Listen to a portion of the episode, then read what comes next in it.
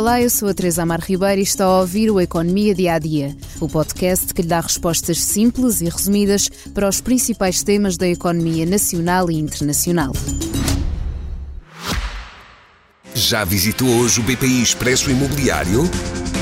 Agora pode calcular o valor da sua propriedade e guardar a documentação da sua casa e do recheio numa nova área pessoal única no mercado.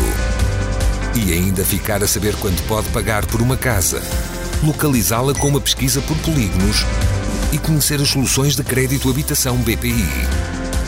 BPI Expresso Imobiliário.pt Quem compra e quem vende na mesma página. É mais uma volta no voo atribulado da TAP. A ex-presidente executiva da Companhia Aérea Portuguesa, Cristina Omier Weidner, voltou a dar que falar. Pôs um processo judicial contra a companhia reclamando quase 6 milhões de euros de indenização. Mas a ida a tribunal não é surpresa. Quando foi despedida, Christine deixou claro que avançaria para a Justiça para colocar uma ação diretamente contra a TAP. Só não se sabia quando nem quanto dinheiro iria pedir. Vamos então recordar o que aconteceu. A ex-presidente executiva foi despedida por justa causa, segundo o governo.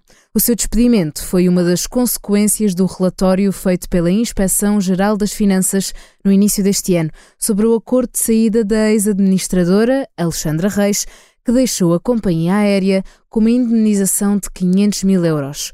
A polémica estalou depois do relatório. Isto porque ficou claro, depois da investigação, que Alexandra Reis deixou a companhia por ter sido convidada a sair pela Presidente e não por razões pessoais, como foi comunicado ao mercado. Por isso, a ex-administradora teve de devolver mais de metade da sua indenização, que foi considerada uma compensação de uma saída, neste caso, involuntária. Foi em abril deste ano que Carricino deixou a TAP, quando o seu nome e o da companhia ocupavam sucessivas manchetes de jornais e decorria a Comissão Parlamentar de Inquérito à TAP.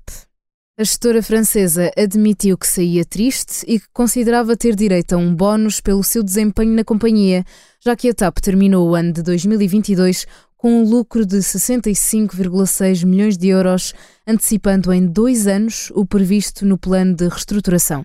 A decisão de despedimento foi tomada pelo Ministro das Infraestruturas, João Galamba, e das Finanças, Fernando Medina, que consideraram a saída de Christine de justa causa, já que a Inspeção Geral das Finanças declarou o acordo de indenização de Alexandra Reis ilegal, uma vez que não foram cumpridas as regras do Estatuto do Gestor Público.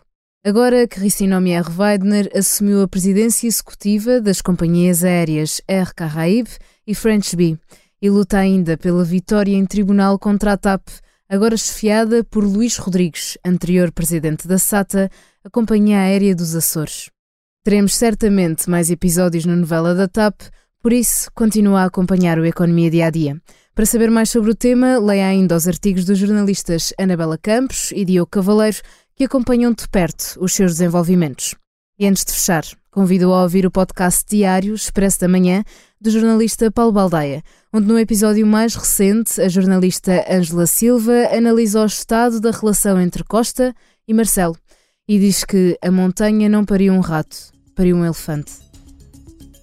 Obrigada por estar desse lado. Se tem questões ou dúvidas que gostaria de ver explicadas no Economia Dia a Dia, envie um e-mail para tearribeira.express.empresa.pt.